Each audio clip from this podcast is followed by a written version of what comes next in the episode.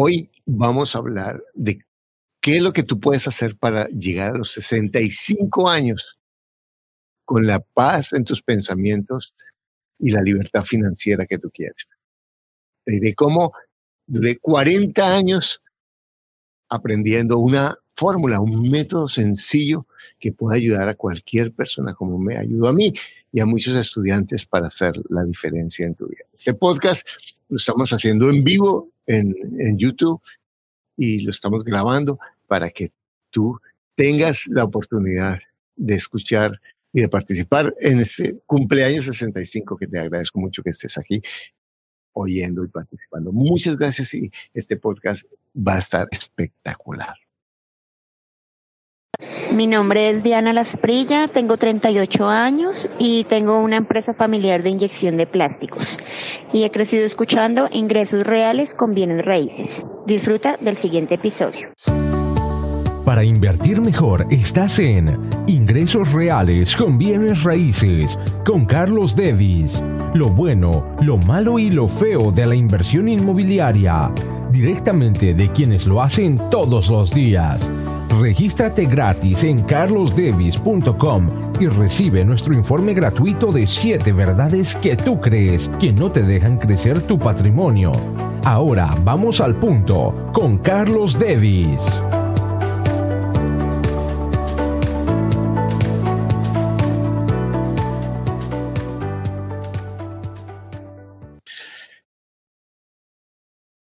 Hoy he cumplido 65 años el 9 de abril del 2019. Hace muchos años, 50 años, no sé cuánto, cerré los ojos un día junto al espejo y tenía una cara de niño. Tenía el pelo negro y más pelo del que tengo ahora.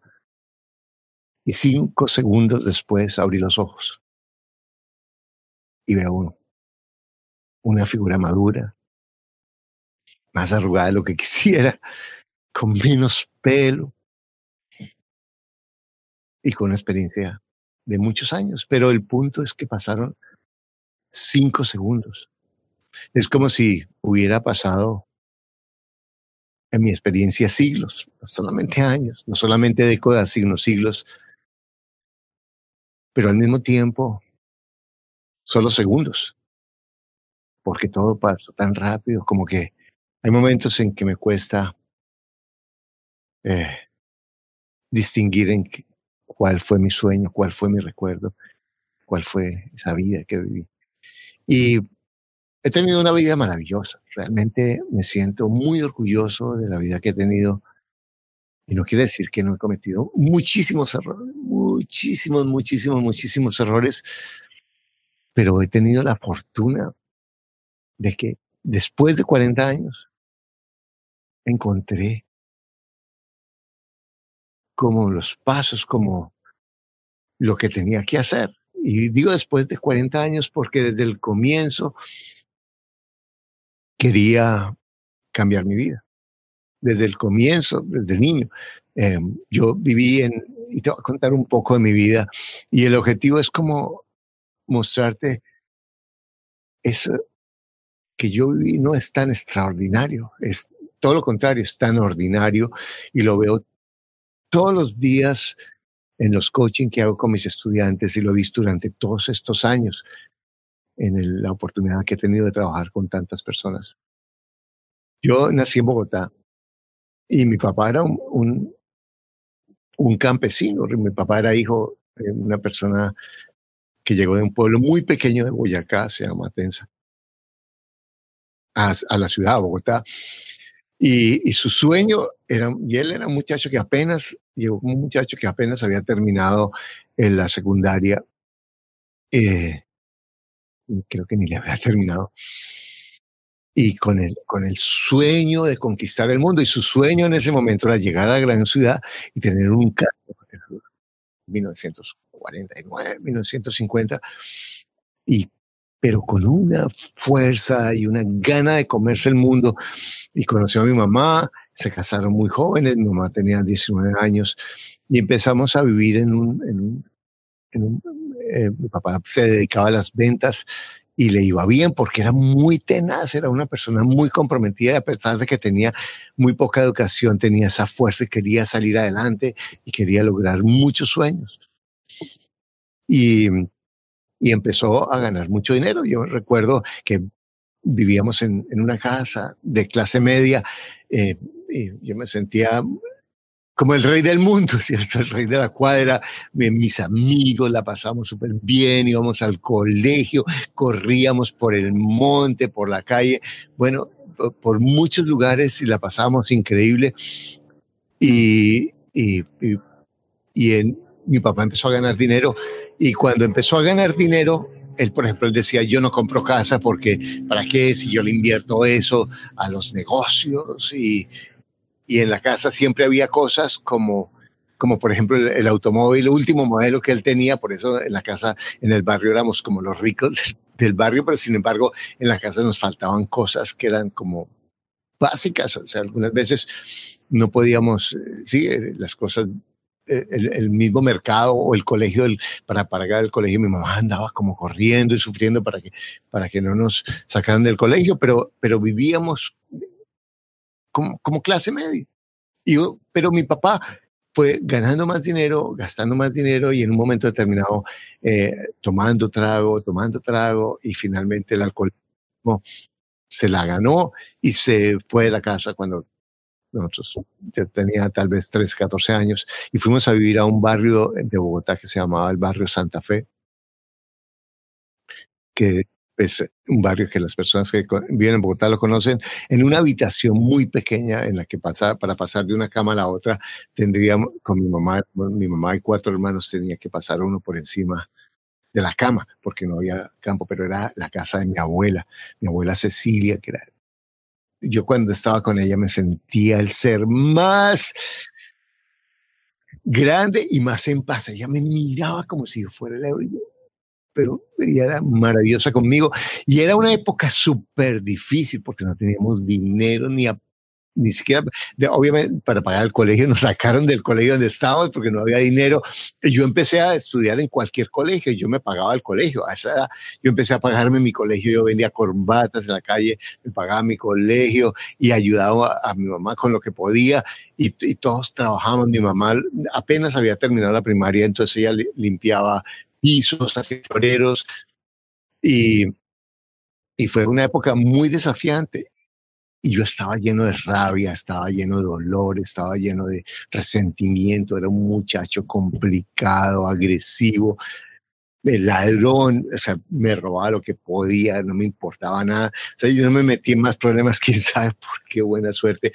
Mi mamá desesperada conmigo me metió en un colegio en Bosa, al sur de Bogotá, era en ese momento un internado donde los padres desesperados metían a los muchachos que ya nadie aguantaba. Calificaba yo perfectamente para eso. Y me, y me en ese colegio. Ya mi mamá estaba desesperada conmigo le dijo, ah, el, señor algo le dijo, hace lo que quiera, saque, arrégleme ese muchacho. Y en esa época el, el, la pedagogía era, me daban un par de palmadas cada vez que yo me salía de la línea. Y para mí yo lo agradezco mucho. A mí me sirvió eso increíble porque el señor Hidalgo no solamente me da las palmadas, sino me dio una visión del mundo, me dio una disciplina y unos límites que yo no había tenido por, por la misma tipo de caos en el que estábamos en, en mi familia. Y, y fue muy, fue muy fuerte estar en, ese, en, esa secundaria, pero cambié mi vida y decidí, decidí ir a la universidad. Fui a la, Universidad Externada de Colombia, universidad maravillosa para mí.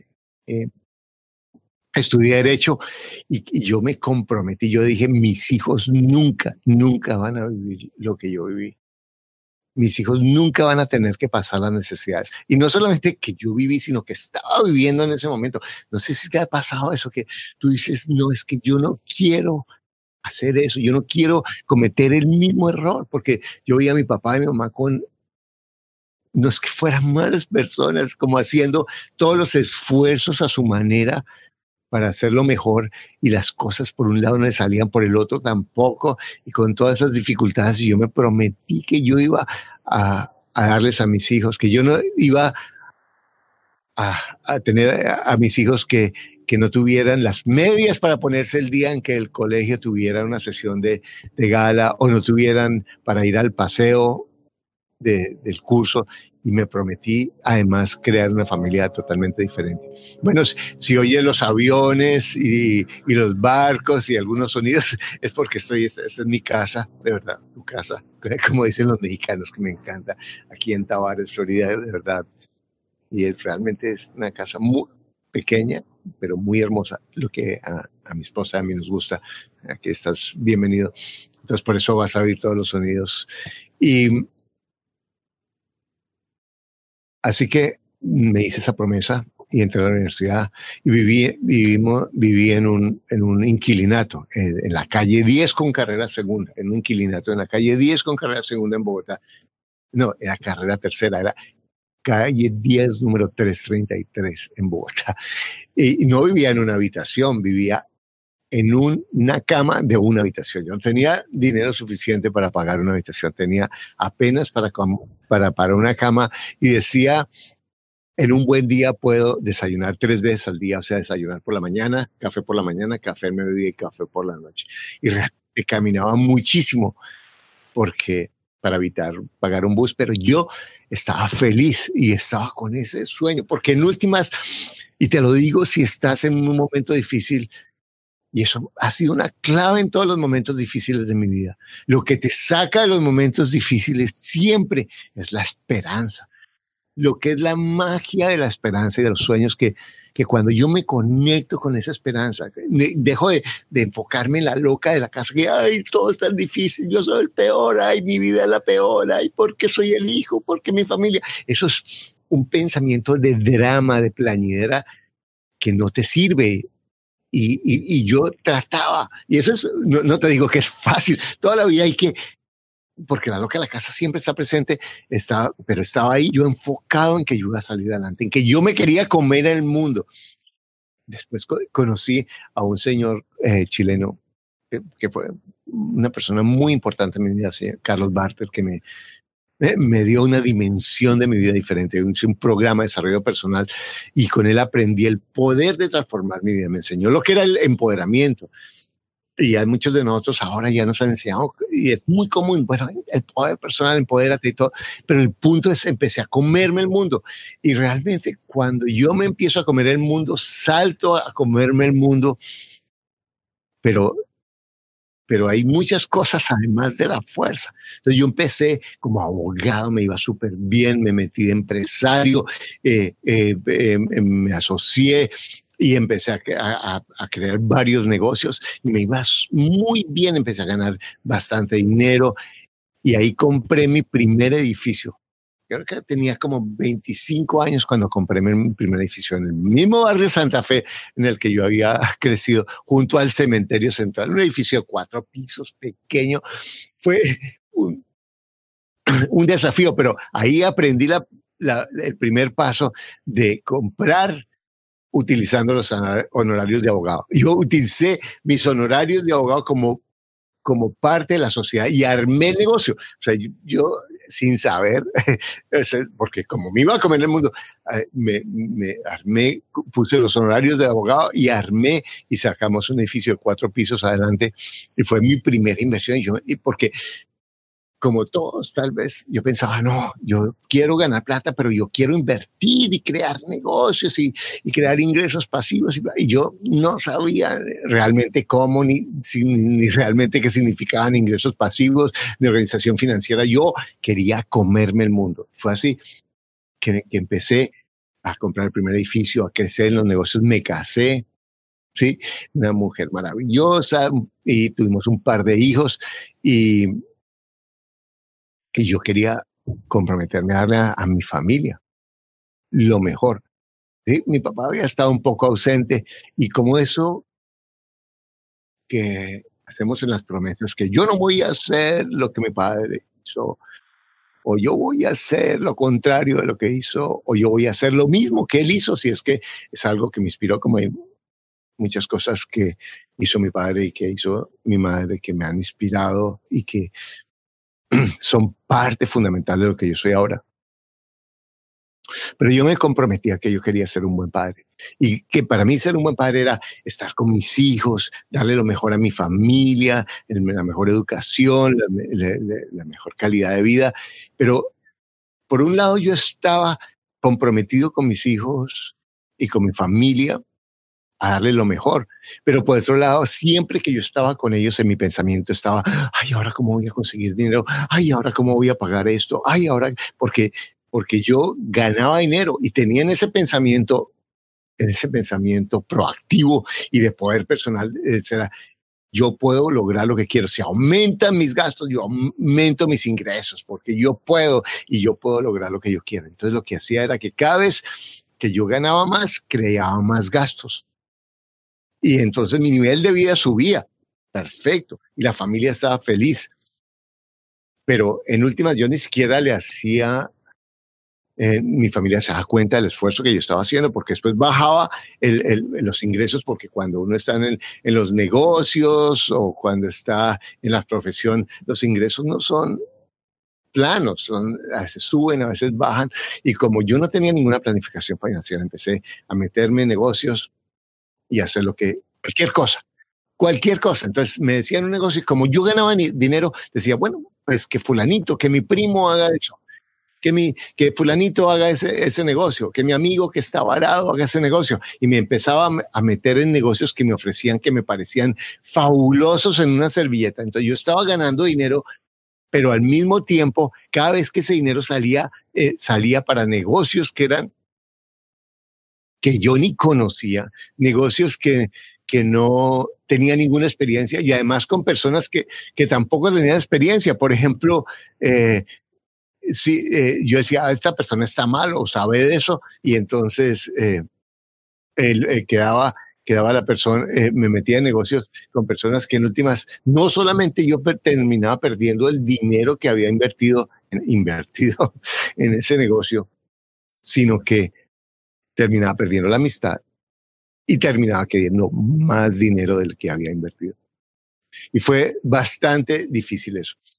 Y entonces lo que, lo que ocurrió fue que cada vez me metí en más rollos. iba creciendo, pero iba creando más obligaciones. Eh, tomé en, en otro momento eh, porque yo seguía con el, con el ánimo de estudiar, siempre me ha encantado estudiar, siempre me ha encantado aprender. Por eso yo tengo 65 años y yo sigo aprendiendo, sigo estudiando, sigo pensando que yo no sé nada, porque yo cuando veo a, a las personas que dicen, no, es que yo ya sé eso, es que yo ya aprendí, yo ya he tenido mucha experiencia, yo he tenido épocas en mi vida en las que he sido así, me cierro realmente a crecer porque la única forma en la que podemos crecer es, es reconociendo que no sé. Realmente es cuando yo pienso que yo sé, estoy dándole el beso de la muerte a mi crecimiento personal, a mi crecimiento financiero, a mi crecimiento en mis relaciones y a descubrir mundos espectaculares que yo cada día descubro y espero seguir descubriendo cada día. Tomé el curso después de Kobe, de Steve Kobe, el de los siete hábitos de las personas eficientes eh, que te recomiendo. Eso es uno de mis libros más poderosos, más inspiradores. Y él me enseñó y me fui a Utah. Yo gasté, mira, yo he tenido, no, ahora lo digo, un privilegio y es que yo he invertido muchísimo en mi educación. Todo el tiempo estoy invirtiendo miles y decenas de miles de dólares en mi educación todo el tiempo, a una hora. Yo no te, no te puedo decir cuánto he invertido este año, 2019, en educación, porque eso hace la diferencia. Y tomamos el programa de COVID, en, eh, eso fue en 1983, 4. Eh, y él me enseñó a crecer los negocios. Y, bueno, entonces ya aprendí a todo el personal, empecé a crecer los negocios, mis empresas, y llegamos a, vender millones de dólares. Yo a los 30 años tenía cerca de 250 empleados eh, y facturábamos millones de dólares en varios países. Y fíjate que en ese momento hice mi segundo negocio de bienes raíces, fue comprar una bodega que todo el mundo decía que era una porquería, que había muchas ratas y todo. Y curiosamente lo que me gustó era que era una porquería, que era una ratas y que estaba totalmente abandonada porque yo dije, bueno, pero si esta bodega tan grande por alguien, aquí eh, hubo una industria, podría haber otra y podría ser la mía. Y negocié, eso me daba la oportunidad de negociar. Entonces compré el segundo, la segunda bodega y me di cuenta que era la, era la oportunidad de comprar lo que nadie quería. En el primer negocio aprendí a pagar con honorarios, aprendí a que no necesitaba plata para hacerlo. En el segundo negocio aprendí cómo comprar lo que nadie quería, cómo había una oportunidad, porque compré esa bodega eh, con mis socios, no la compré solo, la compré con mis socios y esa bodega dos años después valía una fortuna, pero una fortuna, una fortuna, una fortuna y una bodega industrial, yo no sabía nada. O sea, porque yo estaba haciendo negocios de bienes raíces, como quizás a algunas personas les pasa que todos decimos, bienes raíces, sí, sí, sí, bienes raíces, y voy a comprar y van, ay, la loca de la casa y compras cualquier cosa, pero sin saber exactamente qué. Y la mayoría de las cosas, los, los bienes raíces son tan buenos que hasta está a, una punta de estupideces. Sí, o sea, yo, bueno, yo he conocido personas que han tenido muchísimos problemas con bienes raíces, pero porque, porque, es, porque el negocio de mi raíz no está cuando yo vendo, sino el negocio cuando yo compro. Y si yo compro sin saber, eh, es difícil perder en bienes raíces, pero cuando compro sin saber eh, es más fácil perder cuando yo compro sabiendo, es muy difícil perder mi momento yo no tenía ni idea, era un muchacho lleno de energía que quería hacer negocios y quería hacer mil cosas. Y además tenía esa característica de que como me había ido bien, porque de donde venía y todo el mundo me decía, ay, Carlos, ay, tan inteligente, ay, cómo has logrado tantas cosas. Pero yo, aunque había logrado muchas cosas y, vivía en una casa hermosa y construimos una casa en un, en un lugar en, en, en, Bogotá que se llama Sindamanoy, 700 metros, 700, 750 metros, hermosa, hermosa, hermosa. Esa casa hoy vale millones de dólares. y, y aunque tenía todo, yo me sentía como, uy, siempre con una angustia, con un desazón, como que luchaba y luchaba y luchaba y no podía, como que decía, bueno, pero aquí tengo este pedacito, sí, estoy logrando más, pero entra toda la plata y no, y no, y no me sale y, y no me queda nada y siempre estoy debiendo y además era siempre la plata para mí era el último. Era, a veces yo llegaba a la casa y pagaba a todos los empleados mucho, mucho dinero y apenas me costaba hacer esfuerzo para pagar el mercado. Yo decía, pero ¿cómo si estoy produciendo tanto dinero? Y todo el mundo que yo veía a mi alrededor tenía todo. O sea, yo, yo, mis hijos, yo les daba lo mejor, mi, esposa le daba lo mejor a todos, les daba lo mejor, mis, mi familia cuando necesitaban, no, iban y me pedían, y yo con gusto hacía todo por los demás, pero para mí era el último. Y no porque yo no le importara a los demás, sino sencillamente, y eso me di cuenta después, porque yo mismo no me importaba a mí mismo. Y eso también me generaba mucha, y eso también me doy cuenta ahora, tarde, de que yo no estaba creando un balance con mi propia vida. Y eso me, me llevó a, a que esa angustia, pero por otro lado mi ego crecido, de, de yo puedo, yo soy capaz, yo empecé sin nada y ahora manejo millones de dólares y manejo mucha gente y tengo una empresa de transformadores y soy socio de esto y soy, soy, soy de lo otro y he escrito un libro y esta cosa. Entonces yo soy el, el gran hombre y me empecé a volver un poco arrogante, un poco a cerrar mis, mi capacidad de oír a los demás, de ser vulnerable con nosotros. Y fíjate, había construido, había comprado el edificio, había comprado la bodega, había comprado otra casa, había comprado otra casa. Y en cada una, una técnica, una estrategia diferente, un poco como de, de suerte, porque yo no, no sabía que exactamente qué era lo que estaba haciendo.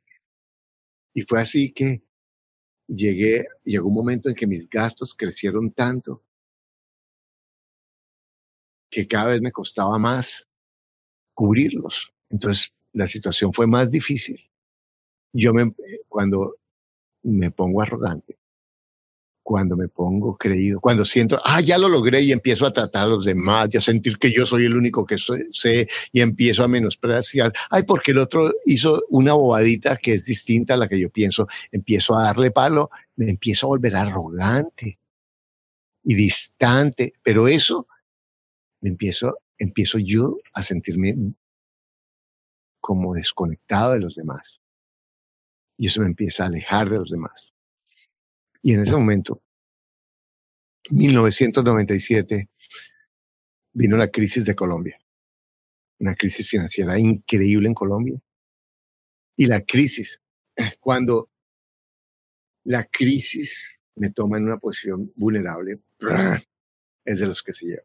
Y fíjate esto, en ese momento con lo que se habla, yo vivo en Estados Unidos, y puede que haya una crisis, que va a haber un ajuste del mercado en, con un, del mercado de bienes raíces. Y yo sé que puede que suban los intereses, puede que baje las bienes raíces, pero en la forma como hemos hecho la estructura de nuestro portafolio de bienes raíces, si el mercado sube, si el mercado baja, a mí no me afecta, porque yo ya sé las reglas ya hemos aprendido las reglas y sé en qué invertir y en qué no invertir. Porque, porque yo tengo que invertir y comprar bien raíces para cuando haya crisis. Porque así cuando haya crisis voy a estar súper firme. Y cuando no haya crisis voy a estar todavía mejor. Entonces, pero en ese momento yo no sabía todo esto había tomado los cursos, había invertido decenas de miles de euros en mi educación. Cada uno de esos me había dado un pedacito que ha sido esencial para lograr lo que yo quiero, pero era como que cada uno me daba un poco y no me daban todo lo que yo necesitaba. Total, 1997 me quebré, pero horrible. Pero no solamente la quiebra económica, que esa es sinceramente la menos importante. La crisis, la parte económica no es lo más importante. Es duro, durísimo, pero lo más duro es la parte emocional. Cuando, cuando yo he estado en el ego y cuando yo he dejado que la loca de la casa se me crezca, es mucho más duro porque, porque la soledad la siento más duro, porque en mi, en mi historia de víctima pienso, ah, me dejaron solo, cuando yo tenía dinero eh, todos estaban conmigo y ahora que no tengo nadie, nadie está conmigo, eh, a ver, cuando yo tenía yo le daba a todos y ahora nadie me da, cuando en realidad para mí la lección es, cuando yo tenía dinero no cuide mis relaciones. No invertí en mi paz interior, no invertí en lo que es importante desde mi pensamiento. Cuando yo tenía dinero, no cuidé a los demás dándome cuenta que ellos estaban aprendiendo, creciendo y, haciendo lo mejor que podían. Cuando yo tenía dinero, a lo mejor no recibí de los demás, sino fui vulnerable a recibir de los demás en la forma en que ellos me querían y me podían dar. Porque, porque cuando nos es difícil darle a una persona que tiene dinero, quizás es porque no, está, no estamos, estamos pensando en la parte exterior, pero los mejores regalos, y no sé si es para ti, pero lo es para mí, es cuando me dan un regalo pensado para mí. Sí, a mí, me encanta mi esposa, que me, me sorprende con unos regalos que, que, que, son más pensados para mí de lo que yo hubiera pensado. Y no es lo que valga, es sencillamente el construir la relación a, partir de, de pensar en el otro. Y a veces cuando estamos en los momentos de éxito o en los momentos difíciles, nos olvidamos de cuidar las relaciones. Bueno, yo me he olvidado muchas veces. Por eso te digo el precio que pagué por eso. me quebré y decidimos irnos a vivir a, a, Washington, Estados Unidos. Y llegué a Washington a los 45 años. Wow. 1997. A los 45 años sin hablar bien inglés, sin nunca haber trabajado afuera. Yo salí, de, la primera vez que salí del país fue de 26 años. Y ganando en ese momento en pesos y viviendo en dólares. Y con mi familia que estaba acostumbrada a vivir súper bien y a vivir muy modestamente en, en una casa de Washington y, que, y pagando renta. Y fue una época muy difícil. Y ahí aprendí a las malas la organización del, del presupuesto diario de, presupuesto de ingresos y egresos. Eh, a cuidar muchísimo más mis ingresos y mis egresos. A organizar mi presupuesto. Y fue así que, que allá en Washington tomé un curso de un señor que se llama Robert Adam, que se llamaba em, Nothing Down. Y era cómo comprar bienes raíces sin poner dinero. Y me empecé a, estudiar eso, pagué en ese momento mil dólares, no sé cuánto, que era eh, toda una fortuna para mí pagando con moneditas y pagué por ese curso Imagínate, mil dólares. En ese momento mi esposa casi me mata, pero ¿cómo se va a gastar mil dólares ese curso? Y me compré ese programa y aprendí cómo comprar propiedades. Y, y compré la casa de Washington, en donde estaba viviendo. Eh, estaba pagando eh, renta y, ah, y le fui le propuse al dueño, oiga, señor, ¿usted por qué no me vende la casa con opción, arriendo con opción de compra? Como yo no tenía dinero, no tenía crédito, no tenía, no tenía trabajo, no tenía nada, solo había pagado la renta unos meses y él se dio cuenta que yo pagaba bien. Le dije, ¿por qué no? Me vende la casa, yo hagamos una renta con opción de compra, yo asumo todo lo de la casa, usted ya olvídese el mantenimiento y en un año yo le compro la casa y usted me abona una parte de la renta al, al, al me, me una parte de la renta a, a, a, la, a la, cuota inicial de, la casa. Y finalmente lo logré. En ese año construí mi crédito y compré la casa y hice la escritura al final de ese año y, y de una manera en que terminaron devolviéndome 5 mil dólares. Nunca se me olvida. Me dan un cheque de 5 mil dólares. ¡Wow! Increíble. No solamente que, o sea, no solamente la compré con cero, sino con menos cero. En ese momento ya hay muchísimas alternativas de hacerlo, pero yo aprendí a, comprarla con arriendo, con opción de compra. O sea, fue aprendiendo distintas opciones, aprendiendo a manejar mis finanzas, aprendiendo a manejar mis pensamientos. Pero, ¿sabes? En ese momento era como en 2003, 2002 ya mi situación con mi, con mi esposa era muy difícil muy difícil todos los errores que, pues, que yo había cometido también, más todas las tensiones financieras y todo, pues, nos llevó a, a terminar nuestro matrimonio después de 30 años. Y fue bastante duro. Terminar un matrimonio es difícil.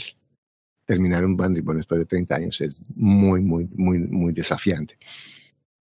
Y quedé solo en ese momento, tal, como 53 años, 53 años me sentí, pero perdido, yo pensando, oye, toda la vida trabajando para todo el mundo, toda la vida haciendo, estudiando, toda la vida haciendo lo mejor para, para que las cosas salieran.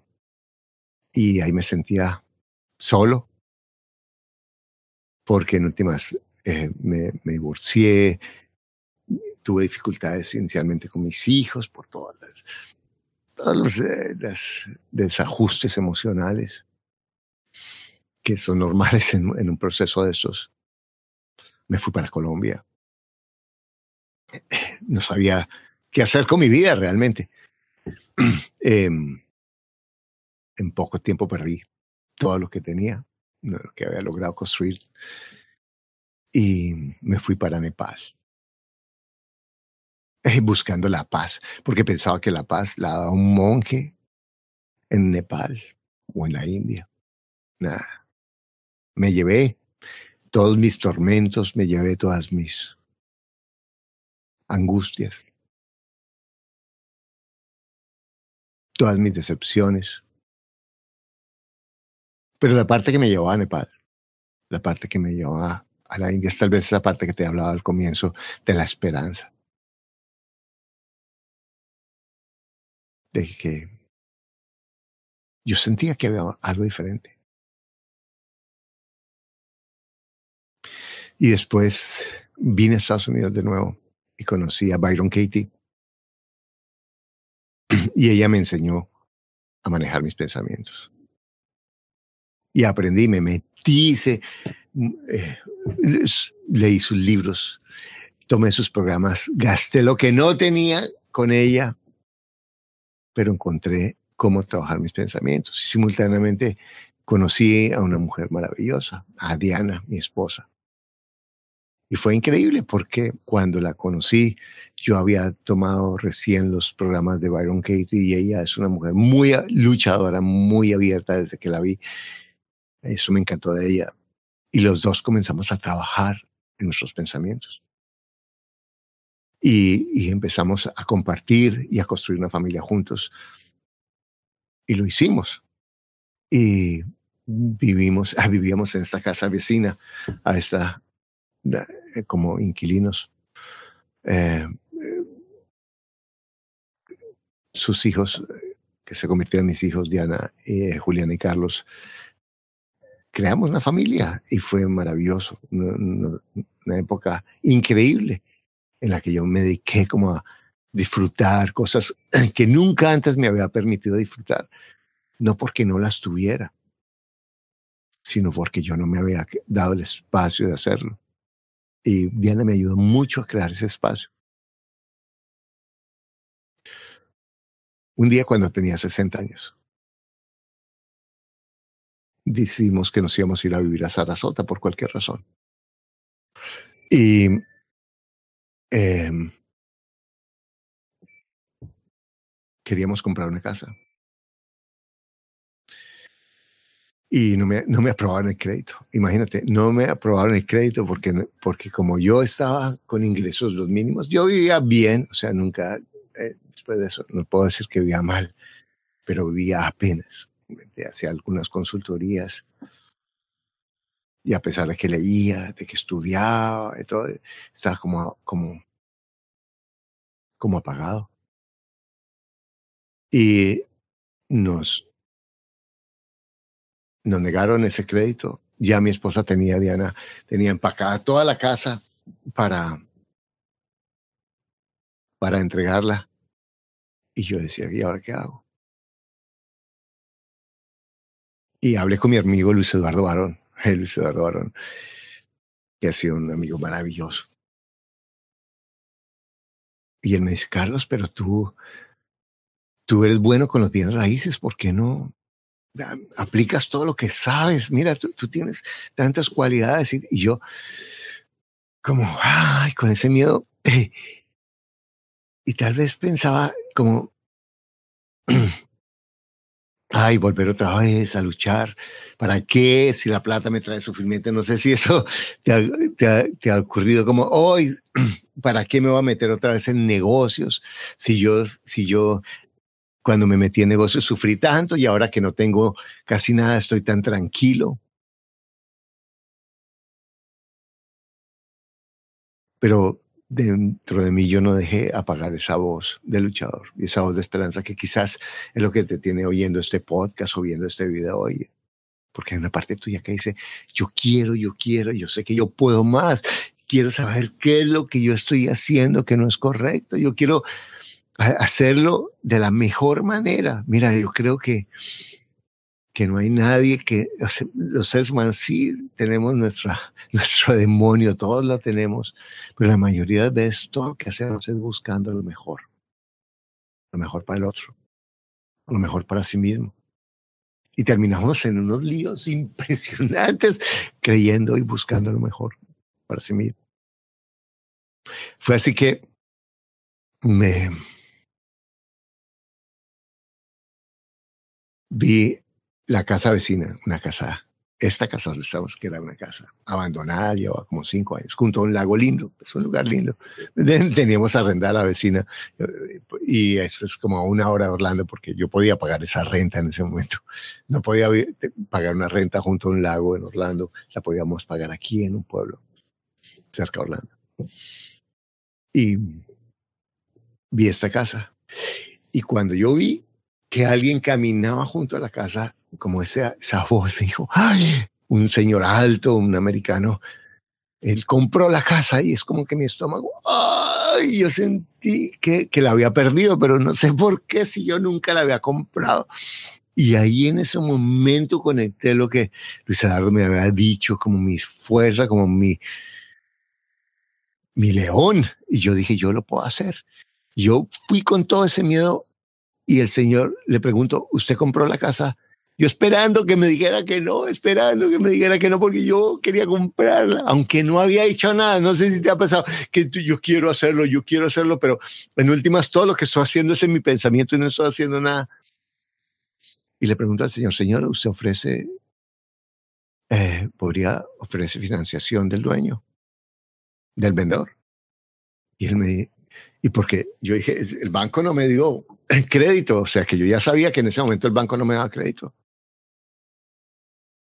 Y él se queda mirando uno. Y yo pensé, uy, como los 10 segundos más largos de mi vida. Y el señor se queda mirando. Y era inversionista. Y me dijo, sí, podría ser. Y yo dije, yo tengo 20 mil dólares ahorrar a todo lo que yo tenía ahorrado. Imagínate, a los 60 años, 20 mil dólares ahorrar a todo lo que yo tenía. Increíble. Entonces dije, ¿qué tal si le doy 10 mil? Y, y, porque tengo 10 mil más para remodelarla y le doy una hipoteca de primer grado. Y el señor dijo, déjeme pensar. Dos días después el señor me vendió la casa. Y ahí yo me conecté con mi seguridad. Yo dije, pero si yo puedo hacerlo. Y yo sé cómo comprar casas sin dinero. Y yo ya había estudiado y ya tenía, y dije, voy a hacerlo. Y me dije, el hecho de que, que yo había tenido éxito financiero y había sufrido no quiere decir que no pueda hacerlo de una manera diferente ahora. Había construido una relación hermosa, diferente, tenía una vida diferente. ¿Por qué no ensayaba? Y empecé y, empecé a comprar con nada, ¿cierto? utilizando las técnicas y compré mis pro cuatro casas en un año. Y me fue, en una me fue desastroso, pero aprendí ya cómo hacía, conocí mi equipo. Y, y después un estudiante a quien le había hecho coaching me pidió que le enseñara y le enseñé cómo, cómo yo lo había sido. Y le enseñé cinco pasos sencillos, cinco pasos sencillos para hacer, y él era un dominicano, se llama, ah, se me olvida ahorita el nombre. Eh, bueno, es el podcast número tres, lo puedes oír en el podcast número tres. Eh, eh, es, un dominicano arquitecto, pero que trabaja como asistente de, de, de electricista en, en Nueva York o en Filadelfia, no sé. Y este señor oyó mi, mi, mi coaching, le enseñé cinco pasos y este señor, cinco meses después, había comprado tres o cuatro propiedades, no recuerdo exactamente, pero ya tenía ingresos pasivos que le, que le, que le casi le reemplazaban su sueldo. Y me dijo, ya aprendí el modelo, Carlos, ya sé cómo es. Y otro estudiante me dijo lo mismo, estaba en situación. Y, yo le, le, enseñé cómo, cinco pasos, pero porque en últimas lo que yo he hecho es como todo esto que he aprendido durante toda mi vida, que por acá lo armé en una forma tremendamente sencilla, en el que son cinco pasos. Primero, el trabajo con el pensamiento. O sea, es, es el trabajo con el pensamiento. ¿Cómo, ¿Cómo trabajo con mi pensamiento? Voy a resumir los cinco pasos y después vamos a trabajar con ustedes un poquito cada uno de esos. Entonces, el primero es el, es el tener el pensamiento adecuado. En dos aspectos, el pensamiento de inversionista, que es distinto al pensamiento de consumidor, que ahorita te, te hablo, y el pensamiento para tener, para estar en paz, porque es fundamental estar en paz. ¿Cómo sería tu vida si tú todos los días cuando te levantes dijeras, voy a estar en paz? Mi prioridad es estar en paz. No importa lo que los demás digan, voy a estar en paz. El segundo es organizar tus finanzas personales. Entonces, yo les enseño cómo manejar el pensamiento. Y es cómo pensamiento de, de, inversionista y pensamiento de, eh, y pensamiento consumidor. Por un lado, cambiar mi pensamiento consumidor a pensamiento inversionista. Por otro lado, aprender a tener paz. Por segundo paso, manejar tus finanzas personales.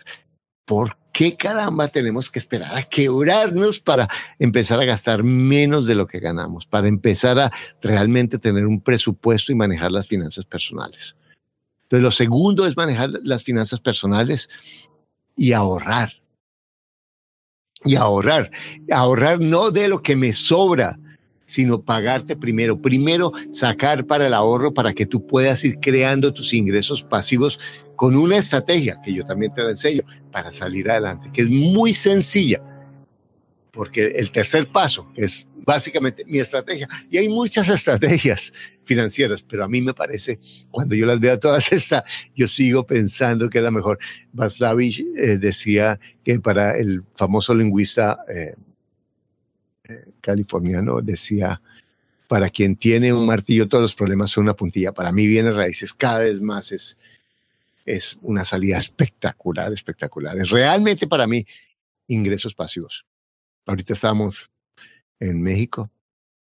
Fuimos a una a un, a, un, almacén a comprar algo, unas artesanías con mi esposa, y yo me pongo a hablar con, con el dueño de la tienda, un señor más o menos de mi edad. Ah, señora, ¿qué, qué tienda tan bonita? ¿Hace cuánto la tiene? 40 años. Y, y, entonces, y, le digo, ¿cuántos locales son? Porque, y me dijo, era primero ese local, después le pegamos este y después le pegamos eso, tres locales. Ah, maravilloso, señor. Ah, bueno. Y era domingo 10 de la mañana. Y el señor ahí con su esposa, atendiendo a los turistas, vendiendo, manejando a los empleados, porque mientras estaba hablando conmigo decía, por favor, señor, no, eh, atiendan a ese cliente que está llegando. increíble. Seguramente le iba muy bien. Pero le hago esta pregunta al señor, señor, ¿usted compró el local? No. Y yo me pregunté, ¿en dónde está el dueño del local? Domingo a las 10 de la mañana. Y, a y después fuimos a un restaurante y fue igual el dueño trabajando muchísimo, súper queridísimo, atendiéndonos. ¿Este local es suyo? No. ¿En dónde está el dueño del local? No. Ingreso pasivo realmente para mí son los bienes raíces. Espectacular. Entonces, el tercero es buscar buenos bienes raíces, buscar gangas, buscar propiedades que tengan los números, buscar propiedades que, que, tú puedas manejar, que estén cerca de donde tú puedas estar. Y mira, comprar una propiedad al año es fácil. Cualquiera puede comprar una propiedad al año. ¿Sí? Saber qué comprar, saber cómo financiarla, saber cómo manejarla. ¿Sí? Lo cuarto es comprar con poco dinero o sin usar los bancos. No digo que usar los bancos sea, sea malo, pero comprar con poco dinero. Ahí, eh, y, por ejemplo, y hoy te he hablado de algunas estrategias, yo tengo algunas más de cómo comprar con poco dinero. Y la mayoría, yo te prometo que la mayoría de lo que tú has comprado, si tienes algún bien raíces, lo has comprado con poco dinero. La mayoría de las personas cuando empezamos con bienes raíces no decimos, ah, aquí tengo todo esto para construir, eso es excepcional. La mayoría empezamos sacando de aquí, comprando por aquí, pidiendo fiado acá, pidiendo un crédito de aquí, más el crédito allá, más pedir la plata de dinero. O sea, todos armamos de aquí y de allá para comprar nuestras primeras propiedades. E, exactamente, pero en vez de hacerlo como a ver cómo me sale, es hacerlo con estrategia. Entonces, el cuarto paso que yo les enseño a mis estudiantes es cómo comprar con poco dinero o sin usar los bancos. Hay muchas estrategias para, para comprar sin, sin usar los bancos, como por ejemplo el, em, la que te dije de comprar con, pagando con tus honorarios, como la que te dije comprar cosas, eh, em, la, el arriendo con opción de compra, eh, conseguir socios, eh, por ejemplo, conseguir dinero privado que no sean los bancos. ¿Sí? Hacer canje con cosas que tienes o servicios que tienes. Hay muchas alternativas que la mayoría de las personas no conocen y las tienen a su alcance, porque una de las cosas que yo encuentro una y otra vez con mis estudiantes es, ay, me di cuenta, apenas empecé a tomar el programa, me di cuenta de esto y me di cuenta de lo otro y me di cuenta de lo otro. Y el quinto punto es manejar en forma efectiva los bienes raíces es manejar en forma efectiva, manejarlo sin complicación. Las personas que tienen problemas con bienes raíces, la mayoría, el 95%, porque no eligen bien los inquilinos, porque no saben qué comprar, porque no saben cómo hacer el mantenimiento de su propiedad, que en últimas todo eso se puede hacer de una forma fácil, de una forma programada, planeada y sencilla. Entonces, ahorita lo que yo quiero es que tú eh, Vamos, ahora, ahora si me voy a meter aquí un poco con el chat, ¿sí? ¿Y cómo te ha parecido hasta ahora la, la, la, la, reflexión? Bueno, listo. Vamos, vamos, voy a leer algunas de las cosas del chat que me parece increíble. Y muchas, muchas, muchas gracias por estar aquí. Muchas, muchas gracias por celebrar mi cumpleaños, porque para mí uno de los regalos más hermosos es que esto que he hecho durante 40 años, te pueda servir a ti como le ha servido a muchísimas personas para cambiar su vida. Yo cuando oigo los podcasts y veo a las personas y yo leo los comentarios que ponen en YouTube, que ponen en las redes y me siento orgulloso, me siento conmovido y agradecido de lo que ha servido esta herramienta. Y yo quiero invitarte a que tú des un paso más profundo, a que te comprometas de verdad. Y realmente tú sabes que vamos en el podcast número 50, yo nunca, 150, nunca te he empujado a comprar. Pero yo lo que quiero más que comprar es que, que mires en la posibilidad de invertir en tu educación financiera, porque para mí esa ha sido la diferencia. Yo sé, yo te doy muchas cosas gratis y te voy a seguir dando todo. Tengo mil cosas más que voy a dar y que tengo que aún no hemos tenido eh, la estructura, pero que las vamos a ofrecer. Pero en últimas, cuando yo tengo lo gratis, yo tomo lo que yo puedo. Pero es que lo peor es cuando yo no sé lo que no sé, que me falta.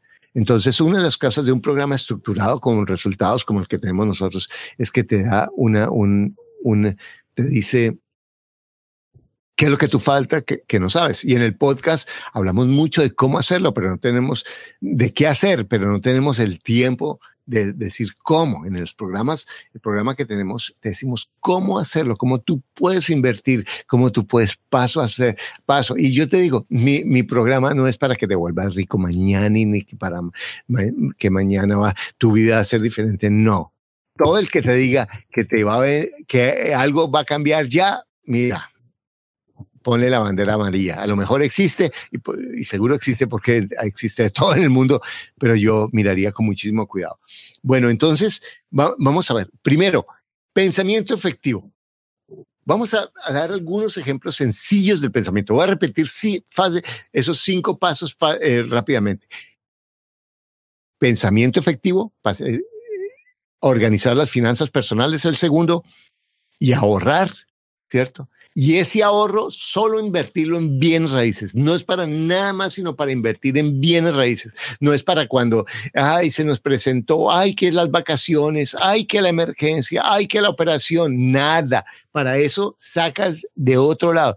Eso es para ti cuando tengas 65 años, para tu pareja cuando tengas 65 años, para que no tengas que vivir de tus hijos, ni de tu nuera, ni de tu yerno, porque sabes una cosa, mira, probablemente, si yo, tengo 65 años, probablemente puede que me muera mañana, puede que me dé un cáncer, puede que me vuelva más bobo que soy, cualquier cosa que no pueda volver a trabajar, que, lo que sea. Y obviamente la vida puede pasar de mil maneras, pero el punto es que puedo vivir fácilmente 90, 95 años. Son 30 años más, imagínate, una vida más. Imagínate, cada vez voy a poder trabajar menos, cada vez voy a poder tener menos claridad, eh, menos, eh, eh, me voy a agotar más fácil porque la edad es la edad. O sea, yo puedo tener energía y me siento muy bien para mi edad, pero obviamente yo me canso más fácil que un muchacho de 25 años y no veo bien, me tengo que poner las cada vez oigo menos, lo, lo que es la vida. Entonces, es importante que tú en el momento en que estés, no importa dónde estés, empieces a decir, porque es que trabajar y ganar dinero no es lo mismo que pensar y planificar en tu futuro. Pero lo más fascinante de esto, y mis estudiantes lo comprueban una y otra vez, y te voy a poner aquí el link de testimonios para que tú veas los testimonios de algunos de mis estudiantes, es que una vez tú empiezas, en tres o cuatro años puedes hacer una diferencia, en un año puedes hacer una diferencia espectacular en tu vida. Espectacular. Ahora tienes que hacer cambios, por supuesto, pero lo han hecho. Es súper sencillo, súper claro. Primero, pensamiento efectivo, organizar las finanzas personales, que significa gastarme menos de lo que gasto y ahorrar. Tercero, buscar gangas y comprar bien. Buscar gangas y comprar bien. Cuarto, y comprar bienes significa comprar propiedades que se paguen sola. Cuarto, comprar con dinero, con poco dinero o sin usar los bancos y aprender las estrategias para aprender. Y lo quinto, manejar en forma fácil los bienes raíces. Son cinco formas sencillas. Son cinco formas sencillas. Bueno, muy bien. Entonces, el pensamiento efectivo. Pensamiento es dos cosas. Primero, ¿cuánto de lo que estoy ganando lo estoy guardando? Porque si yo gano y no guardo, no me importa la loca de la casa que te diga, ay, ay, pero es que tú estás diciendo eso, pero es que tú no sabes que aquí en Colombia el salario, yo sé, yo he aguantado hambre, yo sé qué es eso, yo sé que es no tener no solamente salario mínimo, sino cero salario mínimo, menos el mínimo, yo sé eso. Yo sé que es aguantar hambre no un día, sino muchos. Yo sé que es estar rechazado, eh, no tener eh, relaciones, no tener contactos, no tener ropa, no tener educación, oler a feo. Eh, yo sé eso, entonces no me vengan a decir, ay, es que no puedo. Mira, no importa dónde estás, el único que no se puede levantar es la, la que, la, la plañidera que tienes en la cabeza. Y no creas en ella, cree en el león, en, en la fiera, en la, en la en ese ser maravilloso que tienes. Ese es el pensamiento que tienes, el, el que sientas que tienes el poder de transformar tu vida, pero hacerlo de una forma organizada. Y eso es aprender el pensamiento de inversionista, que eso se aprende. El pensamiento de inversionista se aprende. Es distinto ser emprendedor a ser inversionista. Ser emprendedor es una mula sin frenos, como yo era. Por eso ganaba millones de dólares, pero estaba sufriendo eso es ser emprendedor sin educación, es una mula que va contra una pared y cree que se, por, se pega en la pared, ah, la resiliencia, entonces yo aprendo de nuevo, me paro y cometo los mismos errores porque no es el pensamiento de emprendedor lo que necesito, es el pensamiento inversionista. Y por otro lado, el pensamiento para estar en paz, para mientras crezco financieramente, estar en paz y disfrutar la vida, mientras crezco financieramente, construir mi relación con mi pareja, con mis seres queridos, con las personas que están alrededor de mí, así ganen menos, así yo sienta que no son tan inteligentes, así yo sienta que todas esas estupideces que nos da la mente, que no son ciertas porque yo no puedo vivir sin todos esos seres maravillosos que hay a mi lado. Y eso lo tengo que aprender. Entonces ese pensamiento para mí es importante y yo les digo a mis estudiantes cómo hacerlo. Yo sé que mi podcast te da muchísima información, pero eso es lo que yo quiero que veas. Pensamiento de inversionista, pensamiento para tener la paz, organizar tus finanzas personales, buscar gangas, comprobar, comprar con poco dinero o sin bancos o manejar en forma fácil los bienes raíces. Bueno, yo te voy a, vamos, vamos a hacer preguntas acá. Bueno, eh, ojalá tuviese, eh, dice, eh, tienes 28, a ver, Eh, hola Carlos, estoy desde Francia, decidí hacer su curso y estoy feliz aprendiendo. Ah, gracias. Bueno, parece como si fuera eso organizado, pero no, mira, eh, eso compra el que compra y no me interesa, sino el que quiera. Sí, cuéntame eh, eh, eh, muchas felicidades. El Sol Tanta, aprendo todos los días. El podcast una, Soy colombiano, estoy de Fabián Camacho, vivo en Francia, estoy, soy estudiante hace dos semanas y estoy aprendiendo muchísimo. Muchas gracias, Eduardo. Eh, bueno, vamos a ver entonces. Quiero que me hagas preguntas sobre los cinco pasos o que me hagas comentarios sobre los cinco pasos. Vamos, vamos a hacer preguntas o comentarios sobre, sobre los cinco pasos. Y mientras me escriben las preguntas, que en unos minutos vamos a hacer una gira. En, vamos a estar en México, en eh, México, en, en, Bogotá, en Lima y en Ecuador en mayo y en junio. Pues, en mi página puedes ver las fechas. Bueno, entonces aquí está. Eh, no es aquí vamos a empezar unas preguntas o comentarios. Yo quiero que me digas preguntas o comentarios sobre dice Héctor Rodríguez. ¿No es mejor comprar bienes raíces y ganar una rentabilidad de la venta que arrendar y esperar mucho tiempo? No. Para recuperar la vida. Mira, yo te voy a decir esto. Flipping. La gente viene, oh, yo quiero hacer flipping. Mira, todos esos negocios que dice, voy a ganar plata. ¿Por qué flipping? Que es comprar, remodelar y vender. Te voy a decir por qué para el 97% de nosotros los bobos, o yo, ¿sí? no funciona. Porque yo no sé construcción, porque yo no tengo un equipo de, de, de, remodelación, porque eh, ustedes saben que arrendar, que comprar una cosa de segunda es fácil. Ahí escuchas el, el búho que tenemos acá.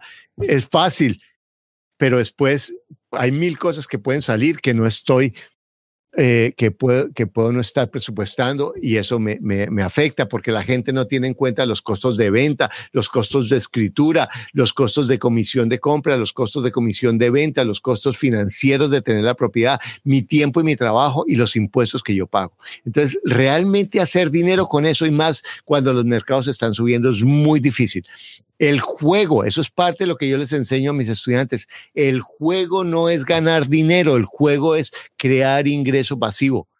Si tú ganas dinero y no creas ingreso pasivo, te vas a comer el dinero. Eso es comerse el capital. Tu objetivo es empezar y no importa que en una tengas 50 dólares, no importa.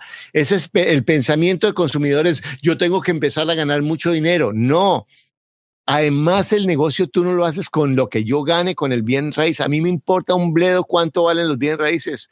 A mí me importa que se paguen solos y me dejen dinero. Y eso es lo que le enseño a mis estudiantes. El, pensamiento, por eso es que los, los agentes de bien raíces, y ese es su trabajo, te venden lo, ah, esto se está valorizando. El que juega a la valorización juega la ruleta, ese no es negocio. La valorización es, yo no sé si va a pasar para arriba, para abajo. El, mi negocio es el ingreso pasivo. Entonces, por eso yo te recomiendo enfocarte en la renta. Eso es mi estrategia. Habrá otras miles, pero a mí me funciona, a mis estudiantes les funciona y es súper segura. No es, de, eh, no es demasiado capital para ganar renta. Por eso uso, dice, dice Franco, por eso uso el crédito porque si yo uso el crédito, invierto un pedacito y el 90%, el 80% o el 70% en algunos países, pero hago los números, yo no hago, eh, me lo financia otra persona, me lo financia el banco. Entonces, ¿qué significa? Que la rentabilidad yo la calculo sobre mi inversión, no sobre el valor del inmueble. Entonces, si yo calculo la rentabilidad sobre el valor del inmueble, es muy distinto a si lo calculo sobre mi valor de mi inversión, porque si yo invierto un pedacito y yo calculo lo que me queda de ingreso positivo, de flujo positivo después, a mí la rentabilidad me da 10, 12, 15% sobre mi inversión y no sobre el valor de la propiedad. Entonces, por eso es un negocio espectacular. Además de la valorización del inmueble, que puede ser en forma muy conservadora 2 o 3%, además de los descuentos tributarios que yo puedo conseguir con esa inversión si lo hago bien. ¿Cómo adquiero pensamientos de inversionista? Bueno, una forma es oyendo mis podcasts. Ahí hay muchos videos en, YouTube buenos que te enseñan y otra forma es tomando mi programa. Porque, ¿cuál es la diferencia de que tú lo aprendas? Y te lo digo, y si compras o no, es tu problema. Pero, ¿cuál, ¿por qué hice este programa? Porque yo quiero que la persona tenga de una vez las pastillitas que se tiene que tomar. ¿Qué es lo que tiene que decir? ¿Cómo tiene que pensar? Y realmente, ¿cómo tienes que pensar? Eh, si, por ejemplo, yo le enseño a la persona, ¿cómo, ¿cómo usted puede ahorrar el 20%, ganar el 20% más de lo que tiene ya? Entonces le enseño unas técnicas muy sencillas para que ahorre en sus compras. Fácil para que maneje sus compras de una forma más eficiente. Hay muchas formas de hacerlo. ¿Cómo convencer a un, cómo convencer, dice Ramsés Palomera, cómo convencer a un propietario que te venda financiado?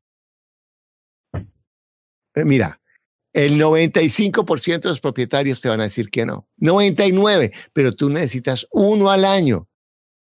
Uno al año. Entonces, si tú sabes hacerle las preguntas concretas al, al, al propietario, pues vas a encontrar. Ahorita creo que el podcast 147 un estudiante, Luis Eduardo Sosa, compró un apartamento, una casa de tres o cuatro apartamentos financiada 15 años por el dueño. Cuando él entró a mi programa iba a comprar un curso, un, apartamento de 30 mil dólares, terminó comprando uno de 250 mil dólares financiado 15 años. Ahí te, da más información para que tú lo veas, eh, Ramsés.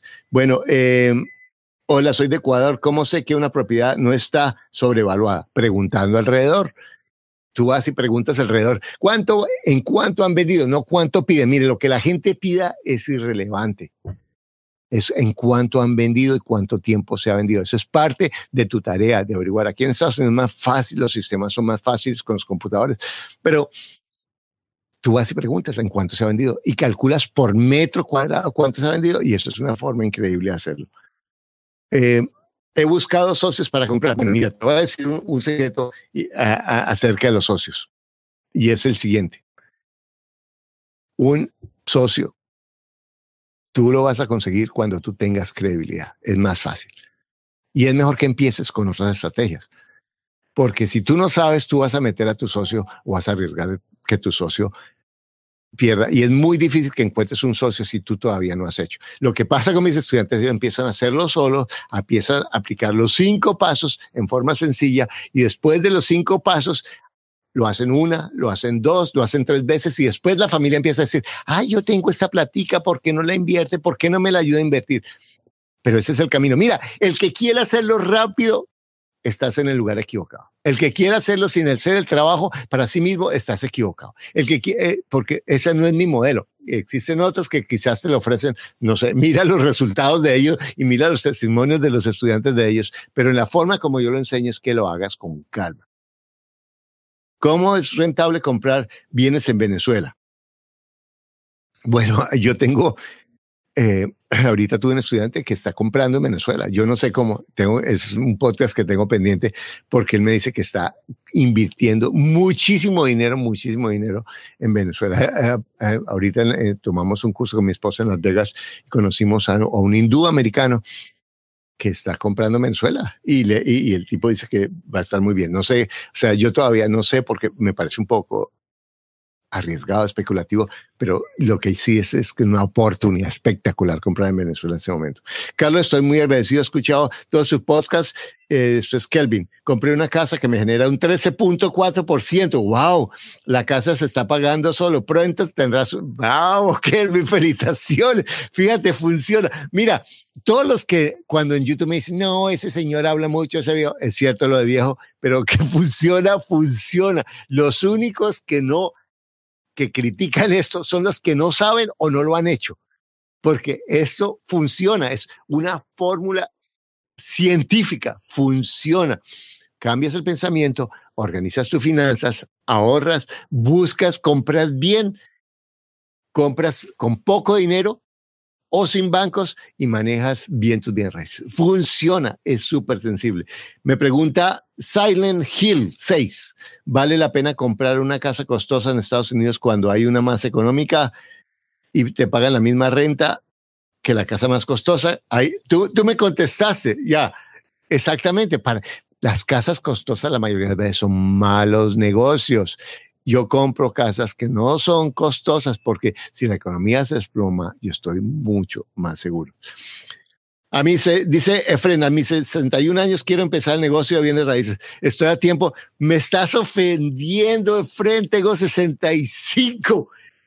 Claro que puedes. ¿O qué vas a hacer el resto de tus 30 años? Ir donde el médico, métete al programa y aprende porque tú puedes hacerlo. Eh, legalmente, ¿cómo haría para invertir con una persona que tiene sus negocios y sus bienes de otro país? ¿Qué deberías tener en cuenta? Mira, es una pregunta muy complicada, no habría muchas subpreguntas que te haría para eso, no te puedo contestar ahora. Soy Rosana de Barranquilla, este programa que nos ofrece, nos enseñan a hacer contratos, hipotecas y a entender escrituras. No. El concepto sí, pero mira, yo tengo estudiantes en todos los países y en cada país es diferente, pero yo te enseño el concepto para que tú lo hagas en cualquier país, en cualquier ciudad. Y este tampoco es un curso. Yo quiero convertirme en agente de bienes raíces. Hay mil posibilidades mejores para ser agente de bienes raíces. Yo no estoy enseñando a nadie a ser agente. Les enseño a los agentes de bienes raíces a convertirse en inversionistas, sí, pero no. Yo, y este no es un curso ni legal ni fiscal si tú quieres aprender cosas legales, no es, eh, pero te enseño los conceptos. Después tú puedes contratar un abogado o un notario o un contador que te ayude y, te, y tenemos también grupos de apoyo cuando entran las personas a la mentoría para hacerlo, pero en últimas, mi programa no es para eso. Bueno, muy bien. Bueno, muchas gracias de verdad que por haber estado conmigo hoy. Te voy a invitar a que vayas a carlosdevis.com slash 65 y nos des más información sobre ti. Si tú realmente quieres dar un paso, si tú quieres realmente permítenos conocer algo más de ti y a lo mejor que uno de nuestros asesores hable contigo y te diga las opciones que tú tienes, porque nosotros, nuestro objetivo no es venderle a cualquier, a cualquier persona. Si nosotros vemos que esto no te sirve, te vamos a decir, mira, sigue oyendo los podcasts, no sé cuál. Nuestro objetivo es que nuestros estudiantes logren resultados. Entonces ve Carlos Davis com slash 65 y tengo un regalo para ti de mis 65 años a todas las personas que vienen esto. Y de verdad quiero darte las gracias por estar acá. Quiero invitarte que hoy, no importa tu situación, así estés en la plañidera, ay, mi vida es la peor porque Carlos no sabe si le contara. Mira, yo te voy decir, cualquier persona que está aquí podría sacar su historia, mira, perdona, pero mi historia es peor que la mía. Después sale otro, ay, no, pero la mía es peor que la de ustedes dos. Siempre. Pero no se trata de hacer competencia de cuál es el drama, de cuál es la historia más triste, porque en última lo de la historia triste es una un novelón. Y yo puedo contar mi pasado como el novelón. Mira, cómo, he sufrido, cómo ha sido tan difícil, tal cosa. Pero hoy, por ejemplo, yo me siento tan agradecido con mi papá y con mi mamá, porque ellos me dieron lo que yo soy. Porque todos sus errores me ayudaron a aprender. Porque me di cuenta que mi papá no se volvió alcohólico porque era un alcohólico, no tenía voluntad, sino porque él hizo todo lo mejor y en últimas terminó tomando un camino para solucionar sus angustias distintos a tener el privilegio que yo he tenido de encontrar el manejar mis pensamientos. Porque él ganó, pero no tuvo el privilegio que tuve yo de haberme podido educar financieramente y aprender a manejar mis finanzas. O mi mamá, con esa tenacidad, esa fuerza, esa capacidad increíble que se la aprendí que la, y que la llevo en mí. y le doy las gracias, porque ellos, en últimas, todo lo que yo puedo decir que fue mi infancia dura, fue mi regalo. Yo no fuera lo que soy si no fuera por ese regalo. Por eso yo te invito a que tú valores todas esas dificultades y te des cuenta que todo lo que tú llamas un problema en tu vida es tu oportunidad de fortalecimiento. Y entre más miserable sea tu vida, más grande es el regalo que tienes si dejas la plañidera. Y si empiezas a valorar desde el punto de vista de tu leona, de tu león, y no desde la víctima que no siente que puede hacer nada. Entonces, si esto es para ti, te invito a que es el próximo paso. Y, si quieres dar un paso más con mis programas, carlosdevis.com slash 65.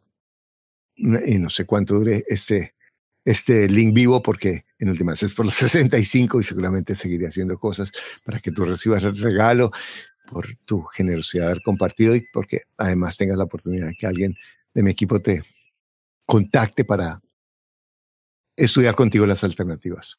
Pero recuerda, mira, tú en este momento tienes todo. Si tú estás viendo esto, si tú lo estás oyendo, para mí significa dos cosas. Para mí significa que tú sabes que quieres más que lo que tienes. Y que hay una parte, ¿te acuerdas que al comienzo hablamos de la esperanza, de la fuerza, de esa voz interior que te dice, no importa la, como vea la vida, ahí hay luz, mira esa luz que hay ahí. Y ahí se ve el lago. Y es la luz que tú tienes cuando tú te enfocas a través de tus confusiones. Y ahí está. Y eso puede hacer la diferencia.